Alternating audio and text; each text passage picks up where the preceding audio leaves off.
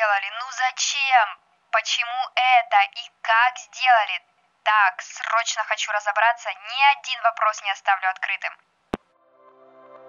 Всем привет! На связи Анастасия Диченко, информационный голос подкаста «Маркетинг и реальность». В сфере пиара и маркетинга мы постоянно слышим про разные рекламные креативы, громкие спецпроекты и коллаборации от агентств и брендов. Это все прекрасно, но порой у коллег по цеху, так и у самих потребителей подобное вызывает лишь ряд вопросов. Зачем вы это сделали? Ради чего? А почему именно так, а не иначе? А действительно ли это было эффективно для бренда? Подкаст «Маркетинг и реальность» поставил себе целью разобраться во всех деталях и не отпускать гостей рубрики до тех пор, покуда что-то в проектах остается неясным. Наша миссия миссия будет считаться выполненной, если бренды, услышав подробности проекта, захотят повторить такой же успех. Другие агентства пригласить авторов кейсов к совместному сотрудничеству. Независимые эксперты устроятся к ним на работу, а представители медиа и пиар-площадок позвать их спикерами. Желающие прислать свой кейс к нам в рубрику найдут все подробности в описании этого выпуска или у нас на сайте marketing.audio.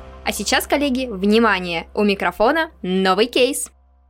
Друзья и коллеги, всем привет! С вами Александр Деченко, бренд-стратег, маркетолог и автор этого, как всегда, замечательного подкаста «Маркетинг и реальность». Коллеги, рад вам представить нашу новую рубрику подкаста, которая называется «Зачем вы это сделали?». В рамках этой рубрики мы приглашаем экспертов рынка Digital со своими кейсами. Кейсами по самым разным активностям, какие-то креативные коллаборации, спецпроекты и так далее, и так далее. В общем, все то, что было сделано зачем-то, ради чего-то в какой-то форме. Дело в том, что вы все знаете, на нашем с вами рынке периодически в новостях мелькает вот такой-то бренд сделал вот это, сделал вот это и вот это. И ты сидишь и держишься за голову, а зачем?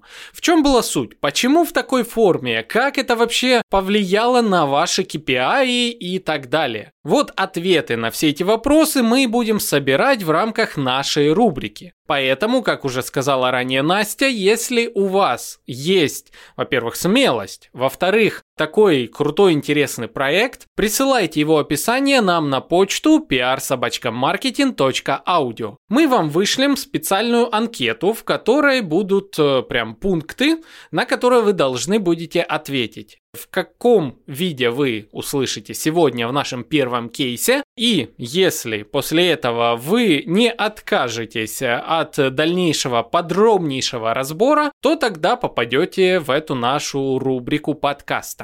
Сама рубрика на данный момент экспериментальная. Мы попробуем, посмотрим, что из этого получится, насколько крутые интересные кейсы нам присылают. А в дальнейшем у меня лично в планах развивать целый отдельный блог в рамках нашего медиа «Маркетинг и реальность» на тему этих кейсов, как примеров того, что нужно делать для того, чтобы что-то получить. И если мы с вами захотим насытиться креативными кейсами, интересными подходами к выполнению KPI, то нужно будет всего лишь зайти в эту отдельную рубрику подкаста под названием «Зачем вы это сделали?» и получить все интересующие ответы для себя. Вот так, коллеги, это первая важная новость, но у нас есть еще и вторая. Вторая очень важная, очень радостная для нас новость. Я попрошу Настю ее озвучить. Ох, как же давно я хотела это сказать. Спонсор этого выпуска – сервис email рассылок Unisender. Наш главный партнер уже многие годы, которого мы нежно любим. Каждый постоянный слушатель подкаста «Маркетинг и реальность» знает, что в Unisender собраны все продвинутые инструменты email-маркетинга. А о том, как эффективно использовать email рассылки как инструмент бизнеса, слушайте в спонсорской рубрике в середине выпуска. Ссылочку на Unisender ищите в описании подкаста.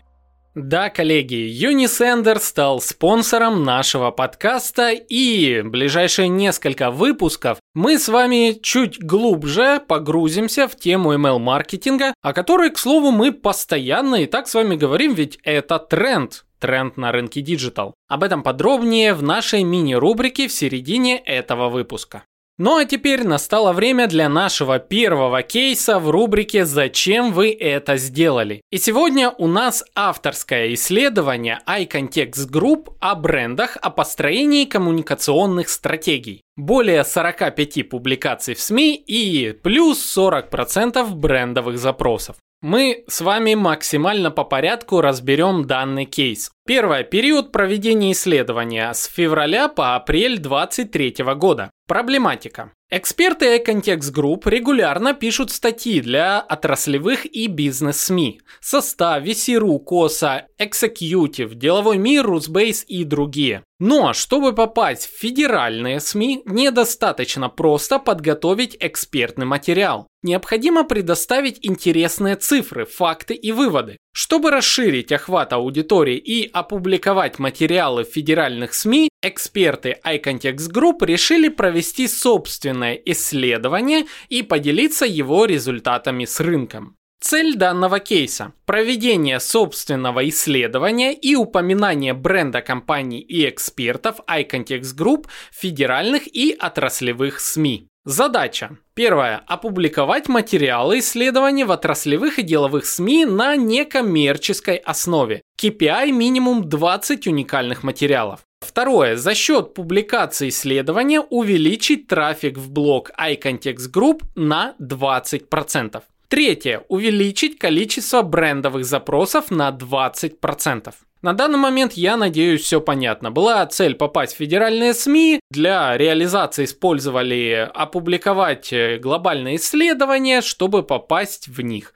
И за счет этого поднять вовлеченность на свой собственный блог и привлечение новых партнеров. Реализация. Для исследования выбрали тему бренд компании глазами руководителя и сотрудника. Наша задача была выяснить и показать, как руководители и сотрудники смотрят на развитие бренда, а также маркетинговые, пиар и HR вопросы. Полученные в рамках исследования данные помогут руководителям посмотреть на многие привычные вещи глазами сотрудников и эффективнее выстроить работы команды, в частности PR и HR отделов. Сотрудники могут увидеть картину глазами руководителей и понять, как компании выстраивают процессы брендинга, пиара, найма и какие качества ценят в сотрудниках. В рамках исследования мы опросили 2000 респондентов, 1000 руководителей и 1000 сотрудников. Это люди, работающие как в коммерческом, так и в государственном секторе. Возраст от 20 до 60 лет. Исследование бренд компании глазами руководителя и сотрудника проводилось собственными силами экспертов отдела маркетинговых коммуникаций iContext Group. Полученные данные прокомментировали эксперты рынка, PR-директора, HR-директора, директора компаний и бизнес-коучи. Исследование было эксклюзивно презентовано на закрытом мероприятии iContext Group, конференции Brand Drift в рамках проекта Mind Hub для более чем 120 гостей, экспертов в маркетинге, HR, PR, а также топ-менеджеров ведущих российских компаний. Данное исследование было опубликовано различными СМИ. На эксклюзивной основе материал вышел в издании РБК, Коммерсант, Генеральный директор, Эксперт, Состав, КОСА и другие. Исследование было размещено для скачивания в блоге iContext Group после закрытой презентации и эксклюзивных публикаций в СМИ. Результаты. Более 45 публикаций с данными исследованиями в СМИ на некоммерческой основе, без учета перепечаток и соцсетей. KPI перевыполнен более чем в два раза. 13 тысяч скачиваний исследования за одну неделю с момента публикации. На 40% увеличился трафик в блог iContext Group за счет публикации исследования. На 15% выросло количество целевых обращений и предложений на сотрудничество с iContext Group, а также с агентствами, входящими в группу. В три раза повысилась цитируемость бренда iContext Group и его представителей. Экспертов агентств приглашают к выступлениям на отраслевых конференциях и к публикациям в СМИ. На 40% увеличилось количество брендовых запросов iContext Group. Вот такой вот интересный кейс нам прислали коллеги из iContext Group. Напомню вам, что наш подкаст также выходит в формате статей, которые легко найти на нашем сайте marketing.audio.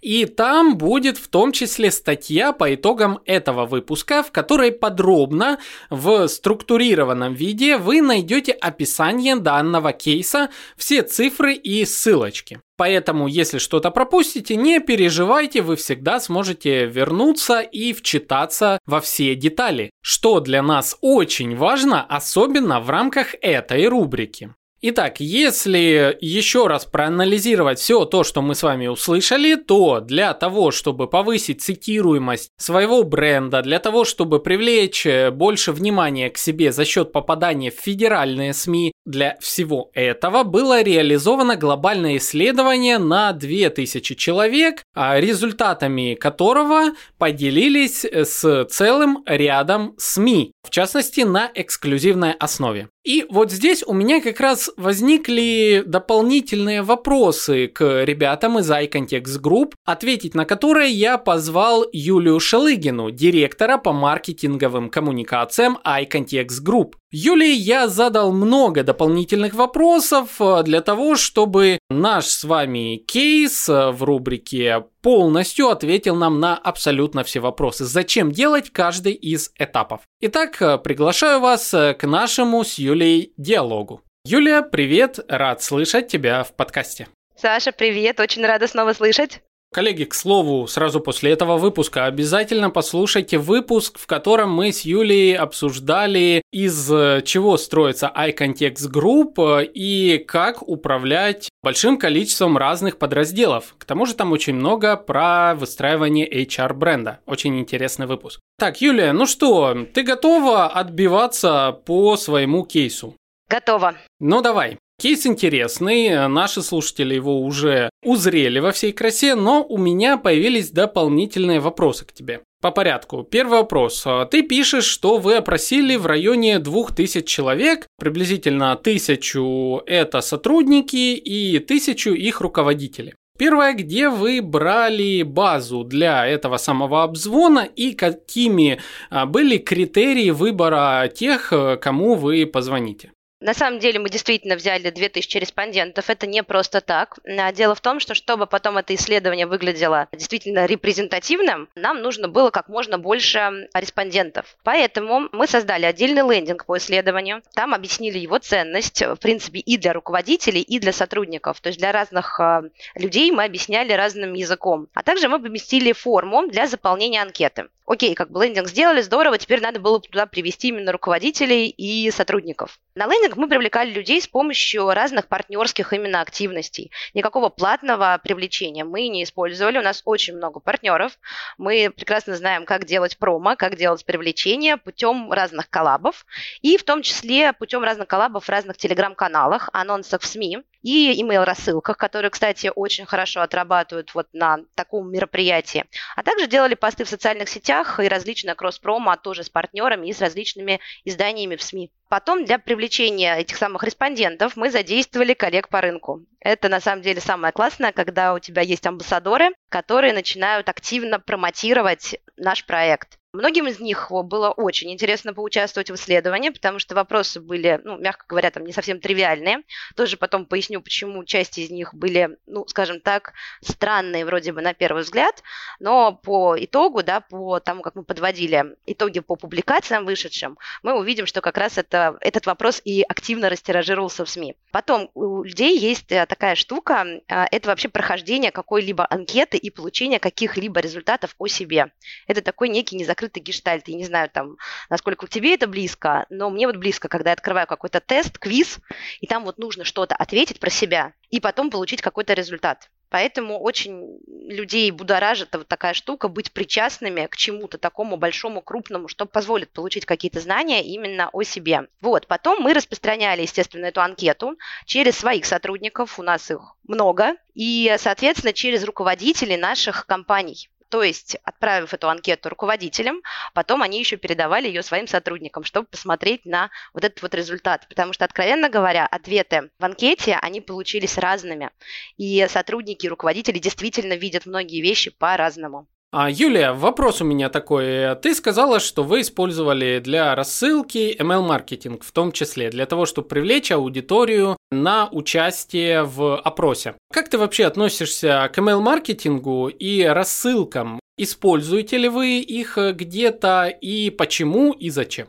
На самом деле у нас это называется support-каналом. Поясню почему. У нас очень много каналов, которые мы используем. И у нас есть каналы приоритетные, есть каналы, которые вот являются support ом. И таким каналом у нас является Telegram. Мы ведем Telegram-канал Бизнес Дайвинг. И таким же каналом у нас является email-рассылка, потому что мы а, не используем их в каком-то безумном количестве, мы не используем их там для привлечения клиентов, мы не считаем там CTR и прочее, прочее. Но когда у нас возникают эмоциональные проекты, это спецпроекты, различные эмоциональные проекта, и, конечно же, это кросс-промо, то тогда у нас эти рассылки просто начинают уходить так пачками. Более того, у нас а, большое количество партнеров, вот именно партнеров, инфопартнеров, в том числе и СМИ, мы с ними очень обменивались этими рассылками, и действительно у нас огромный процент именно людей, которые принимали участие, которые заинтересовались, которые участвовали в этом исследовании, а именно, именно пришли через рассылки. Поэтому у меня девочка, которая занималась исследованием, она же занимается email-рассылкой, рассылками. И э, это было огромное количество рассылок, которые мы отправляли, огромное количество партнерских рассылок, и в том числе партнеры наши также отправляли рассылки. И это был, наверное, вот в эту секунду это стал не саппорт канала, это стал один из ключевых каналов. Поэтому email-рассылки в подобных проектах я бы очень рекомендовала использовать. Ага, ну то есть мы можем смело сказать, что в сегменте B2B люди читают то, что приходит на почту. Если контент интересный, то, конечно, читают, потому что, в принципе, все то, что писали мы и все то, что присылали наши партнеры, это был действительно интересный контент. Это был контент либо про мероприятие, или был контент, который вел бы на интересную публикацию. То есть рассылки должны быть интересными, классными и нечастыми. Коллеги, ну и я более чем уверен в том, что email-маркетинг это современный, актуальный и эффективный инструмент э, коммуникации с целевыми аудиториями самых разных сегментов и под самые разные задачи. Ну а если вы до сих пор не знаете, через какой сервис эффективнее всего настраивать email-маркетинг, то рад вам представить спонсора нашего подкаста Unisender. С Unisender у нас настолько долгая история взаимоотношений, что постоянные наши слушатели прекрасно знают, насколько это эффективный сервис, который поможет и базу подписчиков собрать и сегментировать, и красивенькие письма составить как вручную с элементами собственного дизайна, так и через готовые шаблоны и настроить автора ссылки по самым разным триггерам. В том числе в Unisender вы можете запускать рассылки через мессенджеры. И еще много чего полезного вы найдете по ссылочке в описании. Если вам нужна дополнительная информация по поводу того, как работает ML-маркетинг, рекомендую вам и наши прошлые выпуски подкаста, где в гостях у нас были эксперты Unisender. В частности, в пятом выпуске этого сезона с Юлианой Кит мы обсуждали, как повысить эффективность ML-маркетинга. А в первом еще сезоне, в далеком 21 году, в 113 выпуске, мы говорили про секреты и тренды ML-маркетинга маркетинга. Хотя это было за 2021 год, все еще все эти тренды актуальны и email-маркетинг продолжает приносить выгоду масштабирования для самых разных брендов. Об этом вы еще неоднократно услышите в нашей рубрике подкаста с нашим спонсором Unisender. Поэтому, коллеги, что ж, если вы хотите достучаться до нужной целевой аудитории в условиях особенно цифрового вакуума, мы об этом тоже неоднократно говорили, используйте email рассылки и используйте сервис Unisender. Ссылочка находится в описании. Видишь, э, я поначалу думал, что вы даже вот э, в холодную звонили и так далее, но тут получается, что это был как бы теплый входящий трафик, то есть люди добровольно сами приходили на ленд, э, заполняли, проходили анкету и оставляли свои контактные данные. Все верно? Да, да, все абсолютно верно, при том, что изначально я прекрасно понимаю, что когда прилетает какая-нибудь очередная там замануха, пройдите опрос, мне всегда вот хочется понять, почему я сейчас должна на это угробить там 30 минут своего времени, что у меня будет с этого. И эм, я была приятно удивлена, когда действительно у нас стали люди это активно заполнять, и действительно у нас, э, я не имею права раскрывать какие-то компании, которые пожелали остаться анонимными, у нас действительно был очень высокий процент ответов из очень известных компаний.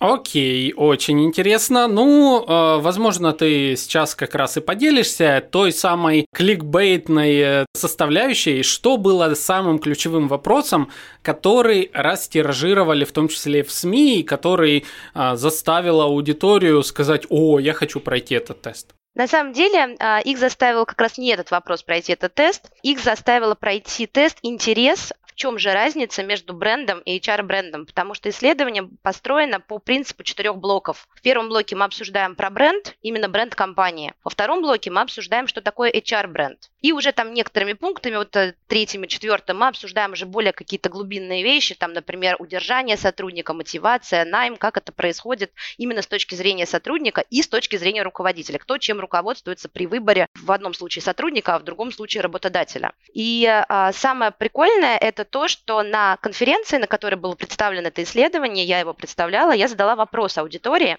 которая состояла действительно из директоров по маркетингу, HR-директоров, собрали такую тусовку именно вот тех людей, которые понимают и должны понимать разницу между брендом и HR-брендом. Я могу сказать так, что когда я спросила их о понимании разницы, мне смогли ответить только, ну, буквально там рук было, не знаю, там 5-6. В исследовании мы получили очень интересные данные. Мы задавали вопрос, понимаете ли вы разницу и можете это объяснить. Понимаете, но не можете объяснить. И третье это было, вообще не понимаем разницы.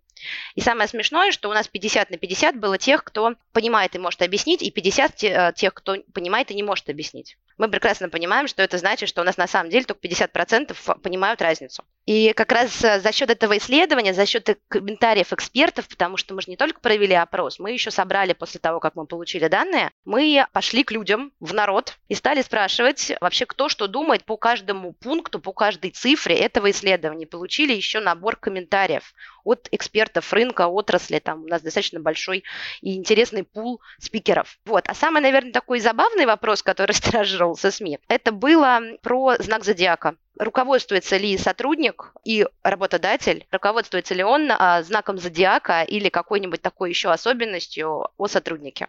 Например, важно ли ему, что он там условно скорпион, а не близнецы. Итак, вывод какой? Берут ли скорпионов на работу? Ну, я просто про себя сказала, я скорпион.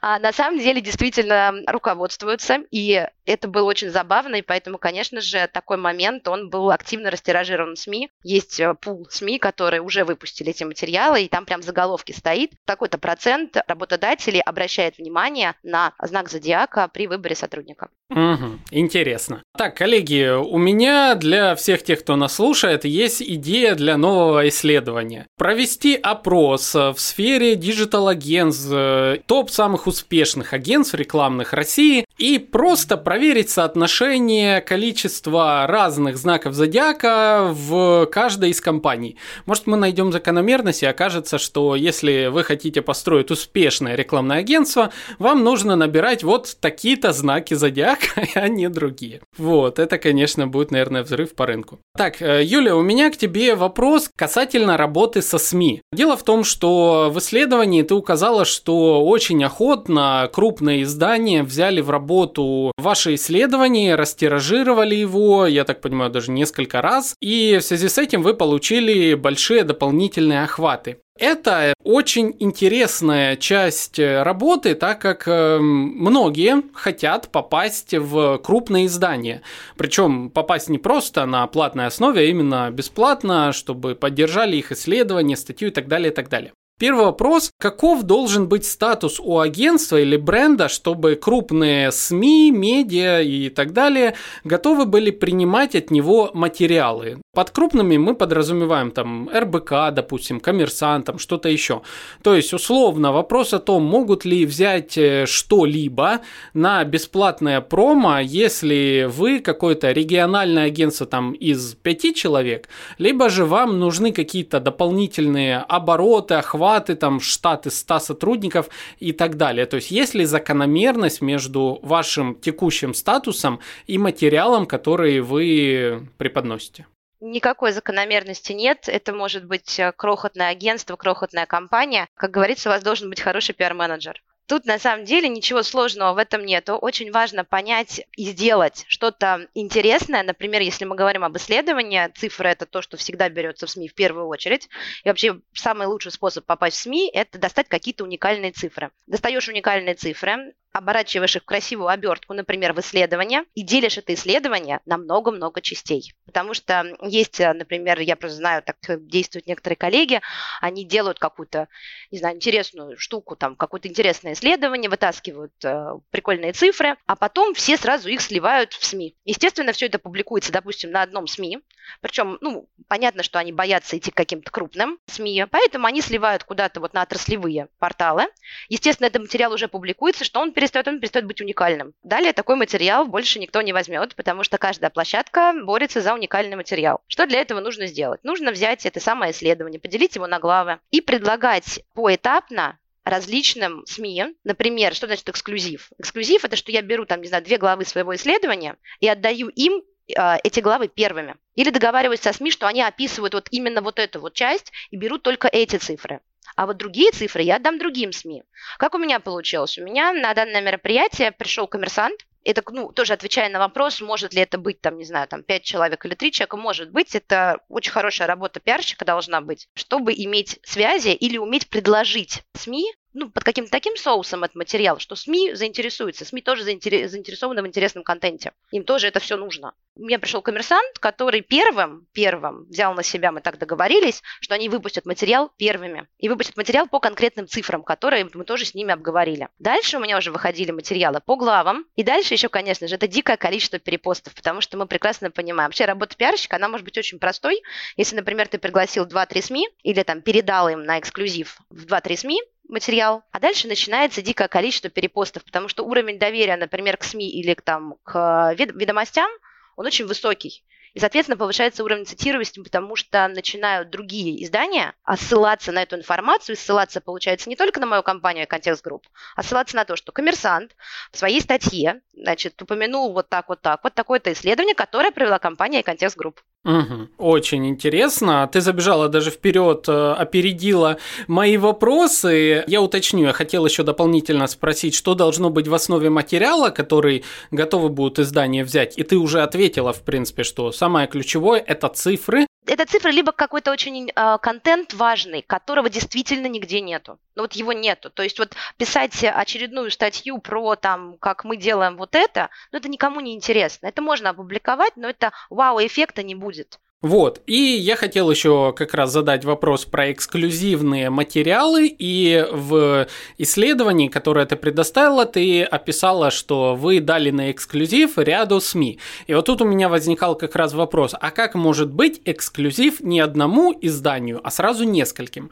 И вот ты говоришь, что вы взяли разделили на главы, и, соответственно, каждому изданию дали определенные цифры от общего исследования. Давай еще вот здесь чуть-чуть чуть поподробнее. Смотри, ты сказала, первым к вам пришел коммерсант, и вы первые цифры дали ему. Вопрос, как определить, вот у меня есть исследование, допустим, э, как определить, какую часть я сейчас публикую, какую часть публикую потом, и кому что, какие цифры могу, могу отдать. То есть исследование, оно как бы цельное. Я так понимаю, вы его выложили изначально у себя на сайте. Нет, нет. А, вот, давай, вот тут поподробнее. Нет, нет, ничего, ничего мы не выкладывали. Значит, э, было готово исследование. Оно состояло, по сути, из 20 глав ну, из 20 вопросов, из четырех вот этих вот самых разделов. Всего в, в исследовании было 20 вопросов. Дальше, после каждого вопроса, после каждого графика, который мы получили путем опроса, да, вот путем анкетирования 2000 человек, а, мы еще привлекли экспертов как раз,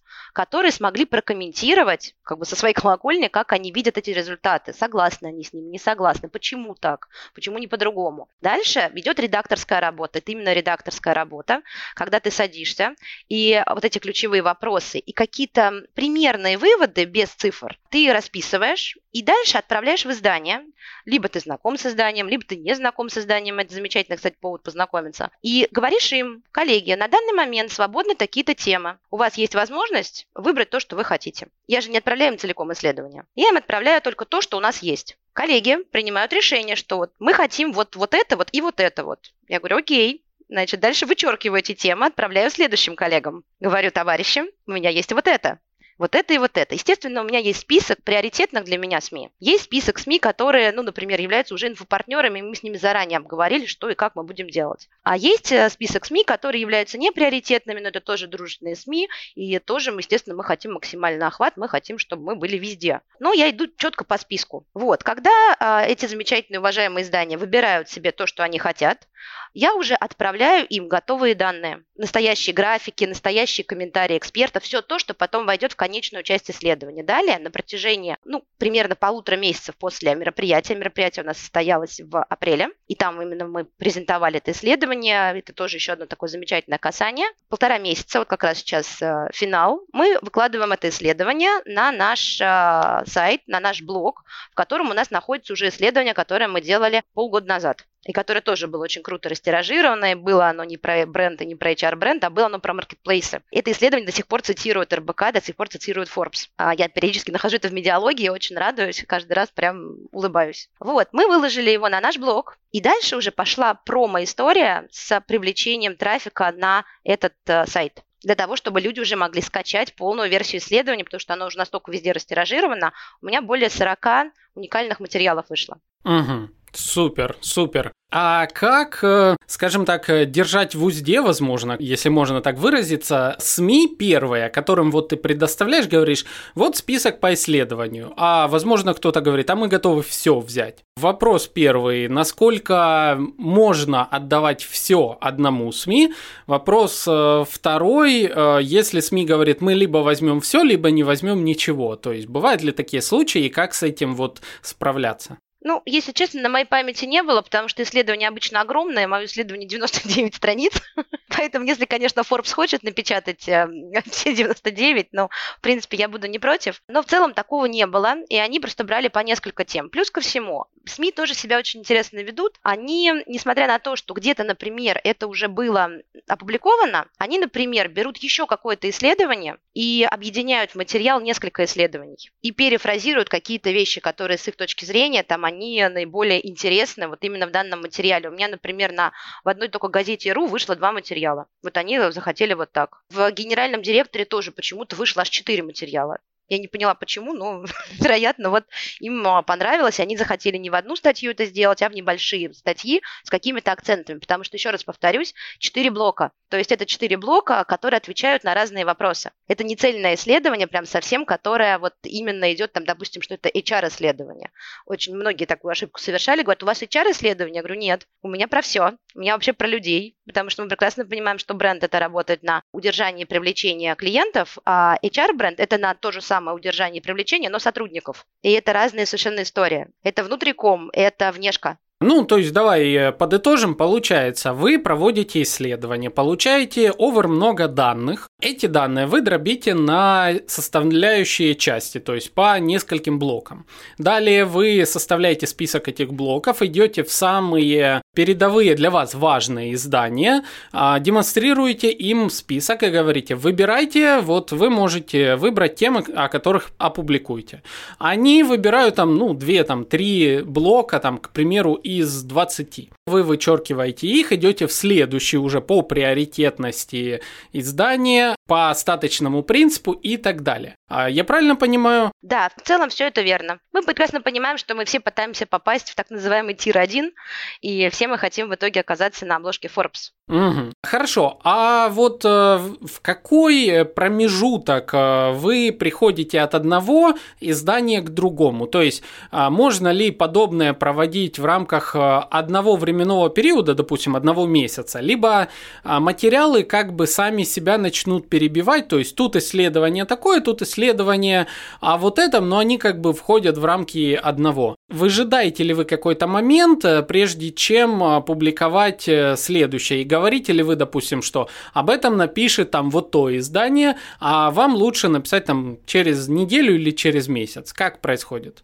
Издание само принимает решение, но мы прекрасно понимаем, что мы говорим о именно исследовании, а исследование – это штука, которая через месяц может измениться. Поэтому такие вещи издания публикуют в течение там, месяца-полутора, потому что дальше эта информация может потерять актуальность. Ну, вот в случае, например, с маркетплейсами, там это просто было, надо было срочно, потому что тогда происходили достаточно серьезные изменения, в том числе с маркетплейсами. И мы пока проводили это исследование и делали, собирали информацию, мы понимали, что у нас уже там каждую неделю у нас данные устаревают. Тут, естественно, другая ситуация, потому что мы опрашиваем людей, но актуальность, она и есть актуальность. Вот сегодня актуально вот так, а завтра, вот как мы знаем, там начиналась пандемия, стала удаленка, и вообще ценности сильно изменились. Поэтому исследование публикуется обычно в течение месяца-полутора, а потом уже в течение года может идти отложенный эффект, это когда начнут ссылаться на твое исследование, потому что оно будет настолько уже в сети, что начнут э, его находить и уже имея вот эти вот данные, постоянно ссылаться на тебя, как на вот того самого первичного источника, который эти данные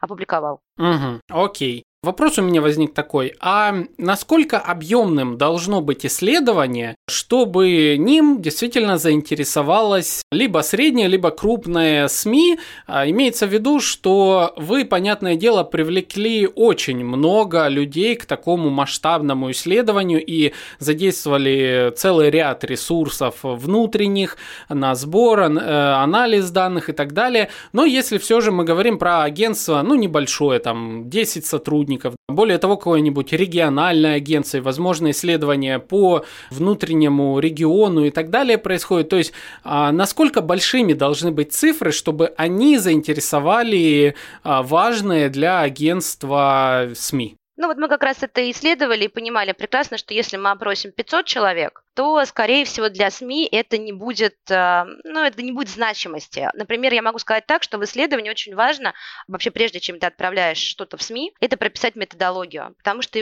исследованию должны верить. И должно быть понятно, что вот смотрите, мы собираем вот так-то, так-то, мы, мы опрашиваем таких-то, таких-то, и у нас вот столько-то, столько-то подтвержденных ответов. Нас никогда, я честно скажу, нас никогда никто не просил подтверждать, что у нас действительно 2000 анкет. Нам самим было неинтересно, нам самим было интересно опросить 2000 человек, а в любом случае выборка меньше тысячи, но, откровенно говоря, я считаю, что она не будет такой репрезентативной. С другой стороны, если мы говорим про регион, то, возможно, в целом как бы это будет нормально. Но именно для, для федерального уровня СМИ для того, чтобы этому исследованию поверили и СМИ не побоялись на нас сослаться, ну, потому что все-таки это тоже их, э, скажем так, это их репутация, вот, то, конечно же, выборка должна быть достаточно большой. А, например, когда мы делали исследование по маркетплейсам, мы никого не опрашивали, но мы ссылались на все источники, из которых мы брали эту информацию, потому что это источники были там не собственные данные, у нас были, собственно, аналитики, которые это делали, а данные у нас были получены где-то из открытых источников, где-то из платных сервисов, в которых мы могли что-то измерить, замерить, и более того, мы с этими платными сервисами сервисами,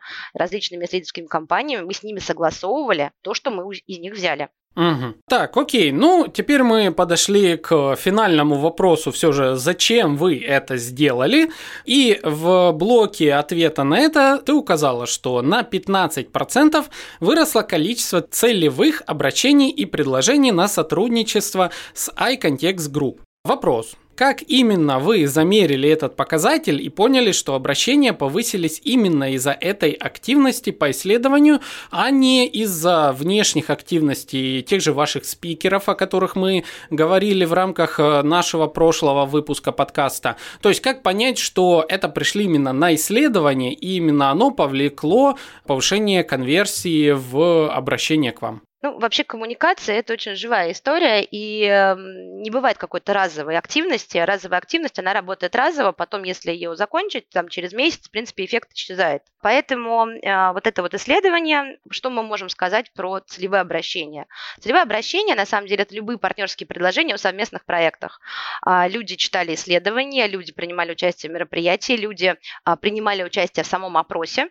А, ну, да, скажем так, свойство людей – это быть причастным к чему-то то, что получилось здорово. Например, как реализация спецпроектов. Там стали приходить, предлагать коллабы различные. Нам стали предлагать создание контента на наших ресурсах, и у нас безумно выросла аудитория блога, которая у нас, а, вот, в принципе, и так достаточно широкий там формат и выбор тем, но сейчас это просто значительный рост именно входящих обращений, входящих предложений. У нас очень сильно увеличилось именно количество входящих обращений от СМИ. То есть в чем на самом деле успешность пиара? А, успешность пиара в том, когда не сам ты там ходишь и пичешь всех там «возьмите нас, возьмите нас, возьмите нас», а когда к тебе уже приходят за твоей экспертизой, за экспертизой твоей компании, за экспертизой твоих экспертов. Потом очень много посыпалось предложений про кросс-промо, про участие в мероприятиях, именно приглашение уже спикеров, экспертов на безоплатной основе. И опять же, это не наши сотрудники приходят и говорят, вот у нас есть замечательные спикеры, пусть они там станут хедлайнерами программы, а, соответственно, это уже входящие обращения к нам. В принципе, вот, вот такое вот, оно действительно увеличилось, потому что мы сравниваем там с аналогичным периодом или там с месяцами, там тремя